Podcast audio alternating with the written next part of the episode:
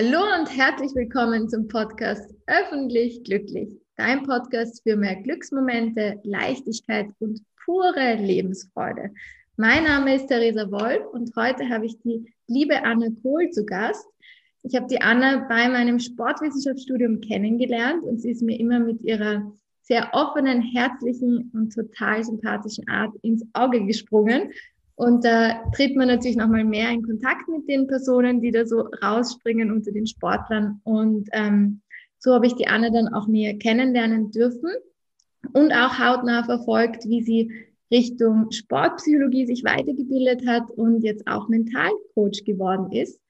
Ich freue mich sehr, dass du da bist, liebe Anna. Und ähm, ich würde sagen, wir starten einfach mal, dass du dich mal kurz vorstellst und auch erzählst, was du eigentlich gerade so machst. Ja, hallo Therese, vielen, vielen Dank für die Einladung. Ich freue mich sehr. Ähm, ja, wie du schon gesagt hast, ähm, ich bin eben sozusagen ins Sportwissenschaftsstudium, da haben wir uns auch kennengelernt, ähm, über das sozusagen zur Sportpsychologie auch gekommen. Äh, wobei ich das Gefühl habe, es hat irgendwie so die Begeisterung für Bewegung und Sport einfach schon ganz, ganz früh angefangen. Also ich, ich erinnere mich, wie meine Tante immer wieder noch begeistert erzählt, dass ich als Kind am liebsten Laufen gespielt habe. Äh, das heißt dann einfach um den Tisch laufen. Ähm, also irgendwie die Begeisterung war immer da und ich finde, da hat einfach Sportwissenschaften perfekt gepasst und ähm, das ist ja sehr, sehr vielseitig und ich habe mich dann wirklich einfach am sozusagen wohlsten oder am meisten Interesse einfach in der Sportpsychologie gefunden, ähm, wo sicher auch ähm, ja, mein, mein Freund einfach eine große Rolle gespielt hat, der immer aus dem Leistungssport kommt. Ähm, und ich da einfach ganz viel mitbekommen habe und ich das einfach sehr, sehr spannend fand, äh, ja, die Aspekte sozusagen, die da alle eine Rolle spielen und habe dann eben ähm, die Mentalcoach-Ausbildung gemacht und war so begeistert. Also das war irgendwie so ein mal probieren, ist es was für mich und war einfach am ersten Tag 100% überzeugt, das ist es. Das taugt mir einfach. Ähm, hatte ganz viele tolle Vortragende aus Österreich, Deutschland, aus der Schweiz auch, also Sportpsychologen, Mentalcoaches. Und ähm, ja, nach der Ausbildung war mir irgendwie klar, das will ich machen. Also da war schon eine Praxisphase auch dabei. Und dann war aber irgendwie klar, ich, ich, da muss doch noch irgendwie mehr geben. Und ähm, es hat sich dann rausgestellt, in Österreich nicht allzu viel, also gerade was so die Uni-Ebene angeht. Und so ist es ja dann entstanden, dass ich nach England gegangen bin äh, und dort einen Master in Sportpsychologie gemacht habe. Und was auch sehr, sehr cool war, also einfach auch mal ein totaler ja, krasser Wechsel eigentlich. Äh, ich bin mhm. ganz im Norden gewesen von England, ähm, Newcastle, und da war es auch einfach allein wettermäßig was komplett anderes. Ähm, aber auch allgemein, ich finde die Begeisterung für den Sport dort extrem hoch. Also ähm, da gab es keinen Abend, wo nicht im Pub irgendwo Fußball gelaufen ist oder ähm, ja, ich habe das Gefühl, insgesamt einfach eine sehr, sehr große Sportbegeisterung und, ähm, mhm. ja, und jetzt bin ich eh seit äh, ja, zwei, zwei, drei Jahren wieder da und ja, seit einiger Zeit auch selbstständig und sehr happy damit. Voll schön. Ja, ich finde, das, ähm, das stimmt. Also, wenn, wenn du, weil du es jetzt so sagst, in Österreich finde ich, man, wie ich dann auf die Schmelz gekommen bin, habe ich gemerkt, ah, cool, die haben auch alle diese Sportbegeisterung, aber es ist irgendwie so dieses abgegrenzte Gebiet in Wien. Ja. Und der Rest, ähm, gerade vor allem in Wien, ist, ähm, versteht diese Leidenschaft oft auch gar nicht so für den Sport und auch für das Drumherum. Okay, und jetzt, ähm, weil du schon gesagt hast, in, in, in Österreich ist ja das Universitäre oder so die Ausbildungsrichtung Sportpsychologie recht begrenzt. Ich habe, ich war mhm. immer, ich war, ich weiß gar nicht wie lange, aber ich war Studienassistentin in der Sportpsychologieabteilung mhm. und da bekommt man eher so diese Assessments mit ähm, und quasi sehr das Wissenschaftliche dahinter. Mhm. Ähm, jetzt würde mich natürlich interessieren, was, was ist, was machst du da in so einem Mentalcoaching? Was passiert da? Ist das viel auch Testen von den Athleten oder machst du da praktische Übungen? Nimm uns da einfach gerne mhm. mal mit. Ja, also ich würde sagen, ich bin schon mehr in der Praxis bewandert. Ähm, das heißt, ähm, hin und wieder sozusagen, wenn ich das Gefühl habe, dass es einfach passt, gibt schon Fragebogen, aber das ist wirklich eher so die Seltenheit. Ähm, es gibt schon auch ganz viele Sportpsychologen, Mentalcoaches, die arbeiten mit zum Beispiel Biofeedback, also wo dann tatsächlich die Herzfrequenz, die Haut, äh, ja, wie heißt das? Hautleiter Funktionsfähigkeit. Funktion genau gemessen wird. Also, ähm, aber das ist so eher äh, weniger, womit ich arbeite, sondern in meinem Coaching ist wirklich so, ähm, natürlich am Anfang geht es mal darum, was für ein Anliegen gibt es überhaupt. Das heißt, ähm, äh, wenn Athleten, Athletinnen oder auch Teams zu mir kommen, gibt es ja meistens irgendeinen Wunsch, äh, der da besteht, wobei mir auch eben ganz wichtig ist, da zu unterscheiden, dass es eben nicht darum geht, ich gehe da nur hin, wenn ich ein Problem habe. Also das ist immer noch irgendwie so eine ich würde sagen, ein Missverständnis oder ein Vorurteil, dass es eben nicht darum geht, dass jetzt man irgendwelche Probleme beredet oder behebt, sondern für mich ist es eine Leistungssteigerung. Also was ich versuche, ist Athleten zu unterstützen, ihr volles Potenzial einfach zu erreichen. Und da gehört für mich der mentale Bereich äh, genauso dazu wie das Krafttraining, wie das Ausdauertraining, ähm, wie viele Stunden da investiert wird. Und wenn ich dann oft frage, ähm, die Athleten oder Athletinnen, wie viel sie denn so glauben am tatsächlichen Tag X, wie viel der Kopf ausmacht, ähm, ist die Antwort meistens sehr hoch. Also ich würde sagen so zwischen 50 mhm. und 80, 100 Prozent. Ähm, und wenn ich dann aber frage, und wie viel der Zeit trainierst du denn das? Also wie viel trainierst du denn den Kopf? Ist meistens dann einmal äh, gar nicht so viel, ja, also im Vergleich ja. zu eben Kraftausdauertechnik. Ähm, das heißt, was ich versuche, ist durch einfach verschiedene Techniken, aber natürlich basierend auf dem, äh, woher sie auch kommen, was für Erfahrungen sie gemacht haben, was ihre Wünsche auch an, an die Betreuung sind, ähm, ja, daran zu arbeiten, ihre Leistung, vor allem natürlich, wenn es dann auch um Drucksituationen geht, zum Beispiel im Wettkampf, einfach genauso bringen zu können und genauso fokussiert sein zu können, genauso ähm, ja auch mit einem ja, Vertrauen einfach reinzugehen, das zu können, auch wenn es eben im Training immer klappt zum Beispiel. Ähm, das wäre ein Aspekt. Aber im Prinzip, für mich geht es wirklich um, um Leistungssteigerung, so wie es jedes andere Training auch ist. Also es ist ja auch sportpsychologisches mhm. Training, Mentalcoaching. Das heißt, ähm, ja, ich coache, um, ja, damit sie sozusagen einfach auch ihr mentales, sagen wir, Potenzial voll ausschöpfen können.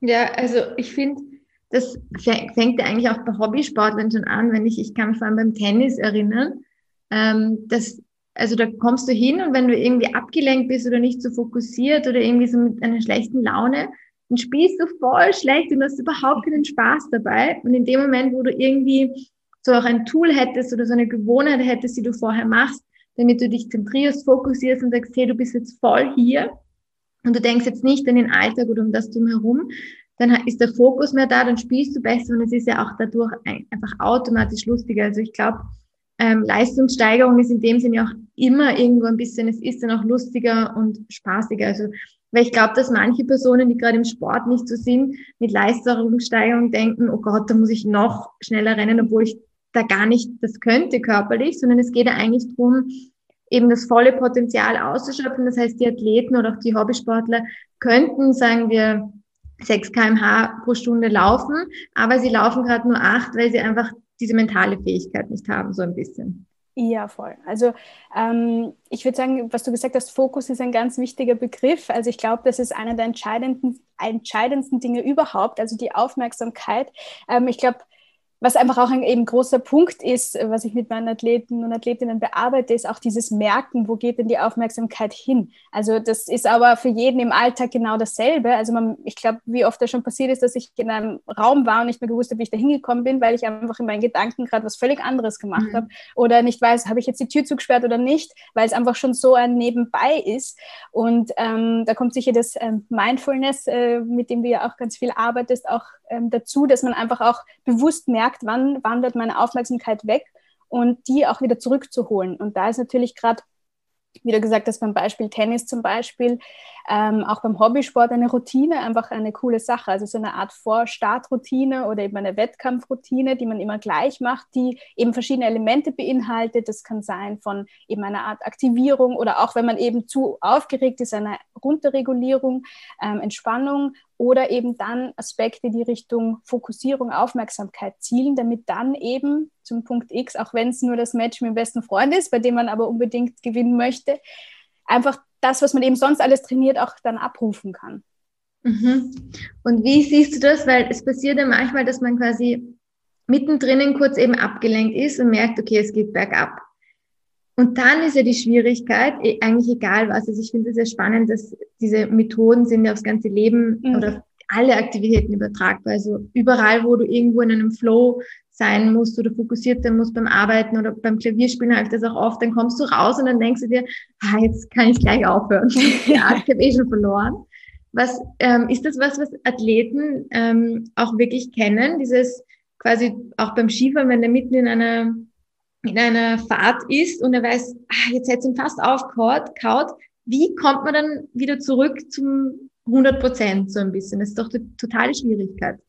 Ja, also ich glaube, das kennt auch jeder, wie du schon sagst. Also es ist auch das einfach was Normales. Also ich finde das lustig, dass es diese Vorstellung gibt. Jeder ist, wenn er es dann drauf hat, immer 100% fokussiert. Das ist meiner Meinung nach so gar nicht möglich. Also es ist ähm, normal, dass unsere Gedanken immer wieder mal abwandern. Wenn das eben sozusagen gar nicht passiert, hat man dieses Flow-Erleben, aber ich glaube nicht, dass man Flow braucht, um die beste Leistung zu bringen. Aber ich glaube, man braucht die Fähigkeit, ähm, erstens zu bemerken, dass man abgelenkt ist und so schnell wie möglich sozusagen zu reagieren und zu sagen, okay, ich habe das jetzt gemerkt, meine Aufmerksamkeit ist eben bei, ich weiß nicht, dem äh, Athleten oder Trainer oder irgendwem anderen außen rundherum und dann aber wieder eben zu schaffen, sich zu refokussieren und wieder auf das zu konzentrieren, was jetzt wichtig ist. Und eben auch meistens ist das dieses Abwandern von den Gedanken ja auch irgendwas in die Zukunft, in die Vergangenheit, was wäre, wenn, äh, man denkt an Konsequenzen und zack, liegt man schon, ähm, ja. weil man auf einmal nicht mehr sich konzentriert, wie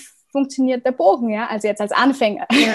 Aber gerade beim Skifahren ähm, habe ich mal ein Interview von der Michaela Schifrin, also ja einer der besten Skifahrerinnen derzeit überhaupt, ähm, gehört. Und da ging es um ein Rennen, ich glaube, wenn es nicht sogar um Slalom, WM Gold oder Olympische Spiele sogar ging, ähm, wo sie gewusst hat, sie ist schnell und sie gewinnt das jetzt. Und in dem Moment, wo sich das gedacht hat, hat sie einen Fehler gemacht. Also sozusagen, sie hat dann sofort wieder, obwohl sie eine wirklich grandiose Skifahrerin ist, ihr passiert das auch. Also das ist jetzt auch nicht so, dass äh, irgendwann bist du auf einem Level und dann wirst du immer fokussiert für immer sein. Ähm, ich glaube, nur beim gewissen Level oder einem gewissen Training kannst du es einfach schneller. Und ich glaube, nach einem Fehler im Slalom im, als Letzte oben zu stehen oder eben sozusagen zu wissen, du holst dir das jetzt, aber eben auch nur, wenn du fokussiert bleibst. Und ich glaube, das ist halt dann die große Technik. Je besser und schneller man das dann kann, ähm, umso besser, weil natürlich stehen dann nur tolle Athleten und Athletinnen oben, aber die, die es halt dann auch einfach mental am besten sozusagen ja, die Leistung bringen können, glaube ich, sind dann in so einer Situation einfach erfolgreicher. Ja, also ich stelle mir das, also erstens mal vielen Dank auch für den Tipp mit dem, mit dem, dass es jeder, dass es einfach passiert, weil ich finde, das nimmt ja. ganz viel Druck raus. Und ich glaube, was, was automatisch dann manchmal kommt, ist, man ist abgelenkt verhaut einen Ball oder irgendwas stolpert, was auch immer, und dann ärgert man sich schon wieder über sich und denkt, warum er so abgelenkt, anstatt dass man einfach das als normal ansieht und sofort einfach wieder zurück. So wie beim Autofahren zum Beispiel, da ist man ja auch manchmal abgelenkt, aber es ist irgendwie normal, dass man manchmal abgelenkt ist. Also dass da irgendwie so dieses, das Freundliche auch mit sich selber mehr reinkommt. Voll. Und ähm, weil du jetzt gesagt hast, man ist als Letzte am Start beim Skirennen. Ich, ich weiß nicht, ich habe so eine Hochachtung vor allen Leistungssportlern, wie die mit diesem Druck umgehen und dann wirklich alles geben und auch mit dieser Angst. Also ähm, da auch noch die Frage, weil ich bewundere nämlich alle Athleten und auch wenn ich mir irgendwie irgendwelche Olympischen Spiele anschaue, ich heul so oft mit, wenn die gewinnen, weil das für mich einfach so ein emotionaler Moment ist, wenn die ihren Lebenstraum ähm, ja. dann einfach wirklich als Erste da durch die Ziellinie und es ist einfach immer so emotional. Ähm, ver also verfolgst du quasi auch anderen Athleten? Sind das auch Inspirationen für dich? Findest du das faszinierend, was die auch für Persönlichkeiten sind zum Beispiel? Ähm, also ich glaube, ich war immer schon eine sehr begeisterte Passivsportlerin auch. also von Skirennen über ja alles Mögliche. Jetzt im Moment natürlich hauptsächlich Ski, Biathlon was halt so gerade spielt, äh, aber auch großer Leichtathletik-Fan. Ähm, ja, also ich, ich verfolge es sehr. Ich muss sagen, seit ich die Ausbildung gemacht habe oder eben seit ich Mentalcoach bin, noch ein bisschen mehr ähm, darauf, was sie tun. Also gerade wenn man jetzt eben zum Beispiel am, beim Skifahren bleiben, am Start sehen, wie sie vielleicht nochmal die Strecke visualisieren oder auch im Tennis, wie Athleten mit eben dann ähm, weiß nicht, Ball ins Netz umgehen oder wenn sie einfach hinten nach sind oder beim Eishockey ein Tormann, der ein Tor reinbekommen hat. Also ich habe das Gefühl, ich beobachte das jetzt noch ein bisschen mehr, ähm, aber auch so einfach als begeisterter Fan, wie du auch schon gesagt hast, freue ich mich einfach total mit und ähm, ich würde sagen, man kann einfach auch wahnsinnig viel lernen. Also ich denke mir, ähm, ich musste denken auch an, an Rafael Nadal, da habe ich letztens einen Post dazu auch gemacht, ähm, der auch selber einfach sagt, ähm, da ging es um Körpersprache, auch darum, dass es eben normal ist, Fehler zu machen und ähm, dass sozusagen aber die Körpersprache, eben das Embodiment, eine ganz wichtige Sache ist. Das heißt, wenn ich jetzt die Schultern hängen lasse, ähm, grantig bin und eben meine ganze Aufmerksamkeit wieder auf meinen sozusagen negativen körperlichen Empfindungen ist, ich mich wahrscheinlich nicht so gut fokussieren kann auf den nächsten Ball, auf die Aufgabe, auf den Gegner, wie kann ich mich perfekt auf den nächsten äh, Ballwechsel einstellen. Und ähm, sozusagen da spielt die Körperhaltung aber auch eine große Rolle, weil man sozusagen das selbst mit dann aufrechter, stolzer Brust ähm, ein anderes Gefühl hat ähm, und gleichzeitig natürlich vielleicht den Gegner auch ein bisschen einschüchtert, wenn man sich denkt, ah, jetzt habe ich hatte drei Punkte hintereinander verloren, ähm, aber das heißt nicht, dass er die nächsten fünf nicht macht. Ähm, und was ich eben da jetzt gerade eben, wenn wir bei Vorbildern sind, würde ich sagen, einfach cool finde, wenn Athleten auch offen darüber sprechen, dass sie eben nervös sind, dass die besten Athleten der Welt auch nervös sind, dass sie auch Fehler machen, dass sie auch sich ärgern, aber eben Techniken haben und finden, damit einfach umzugehen und, und in der Situation die Leistung dann trotzdem abrufen können. Ja. Und eigentlich geht es ja darum, schnell das Hackerl drunter zu machen, das Vergangenheit, und ich konzentriere mich wieder auf die Gegenwart. Also auch da, Sportler müssen ja wahnsinnig schnell unter einem, und ist jeder, beim Tennismatch zum Beispiel, jeder verliert Punkte. Also das okay. ist ja, das ist ja, du kannst ja nicht alle Punkte machen. Das heißt, du gehst dann davon aus, dass was mal nicht so funktioniert und akzeptierst es dann vielleicht eher und machst schnell einen Hackel drunter. Und ich finde, das ist ehrlich gesagt was, was Menschen allgemein im Leben ein bisschen fehlt, dass sie davon ausgehen, auch so in der Selbstständigkeit zum Beispiel oder im Unternehmertum, da haut dich mal auf die Nase. Na und, das gehört dazu. Und wenn du davon ausgehst, dass es nicht immer funktionieren kann und dass du auch Abfuhren bekommst oder Anfragen nicht angenommen werden, dann ist man noch nicht immer so enttäuscht und kann viel schneller wieder aufstehen. Mhm. Eigentlich sind wir dann ähm, Spitzensportler Resilienzmeister, wenn es so um, um das geht. Also auch nach, nach Verletzungen und so weiter wieder aufzustehen, das ist ja auch für die wahrscheinlich wahnsinnig schwierig. Haben da dann mental ähm, Coaches auch mehr Aufgabe dann, wenn jemand sich verletzt zum Beispiel? Ja, auf jeden Fall. Also ähm, es gibt unterschiedliche sozusagen Techniken oder auch Dinge, die man einfach machen kann. Also erstens natürlich, glaube ich, ist ein großer Punkt, dass mal wer auch da ist, der jetzt vielleicht nicht der Trainer ist, nicht die Familie ist, wo man vielleicht auch einfach sich mal anders öffnen kann. Ähm, aber was einfach so für mich die Nummer eins ist, wenn es jetzt gerade um Verletzungen geht, ist ähm, erstens die Zielsetzung, also einfach auch zu wissen, okay, ähm, da war jetzt sozusagen ein, eine Hürde, ein Stolperstein in meinem Weg, ähm, wenn man sagen so metaphorisch auf den Gipfel, was auch immer da oben dann ist, aber es, es kommen einfach schwere Zeiten auch. Und wenn man dann ähm, sozusagen einfach neue Ziele setzt. Die Situation hat sich geändert.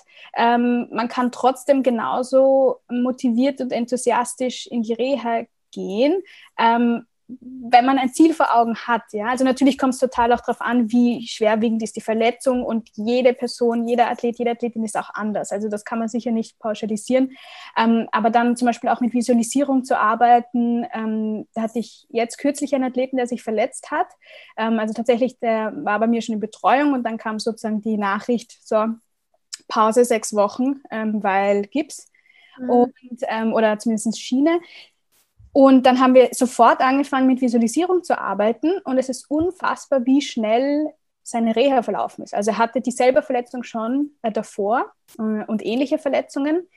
Und er hat gesagt, so schnell sozusagen war die Reha noch nie. Ähm, und ich fand es einfach so wahnsinnig faszinierend. Das war auch im, im Sprunggelenk ähm, eine Verletzung, wo es eben dann darum ging, okay, wieder gehen, gescheit zu üben und zu lernen. Mhm. Ähm, und da haben wir eben sehr, sehr intensiv im Visualisieren gearbeitet. Er hat das auch dann, ich glaube, tatsächlich täglich ähm, geübt und hat nach kürzester Zeit einfach gesagt, ja, also sozusagen die Schmerzen werden weniger, die Bewegungs, der Bewegungsrahmen und Ausmaß funktioniert viel besser.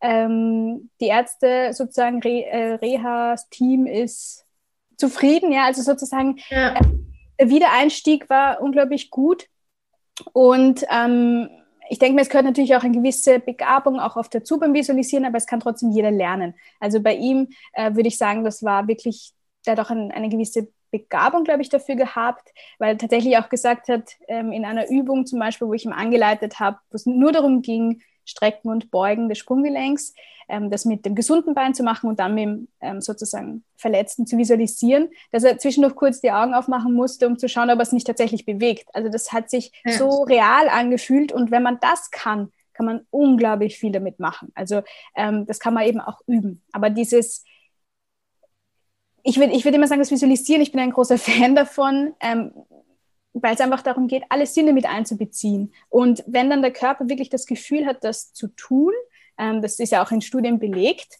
ähm, werden einfach ähnliche Bahnen aktiviert, die bei der tatsächlichen Bewegung auch sind. Und so kann man sozusagen einfach x Trainingsstunden dazu gewinnen, ohne sich zu verausgaben. Mhm. Ähm, und ja, also das ist einfach, ich würde sagen, so gerade was eben Zielsetzung, Visualisieren angeht, aber auch natürlich die, die Emotionen, gerade in Verletzungsphasen, alles Themen, die man ja mit Mentalcoaches oder Sportpsychologen auch gut bearbeiten kann. Jetzt hast du auch was ähm, Wichtiges gesagt, quasi man kann sich dadurch andere Trainings ähm, ersparen, weil das wäre jetzt auch noch eine Frage von mir gewesen.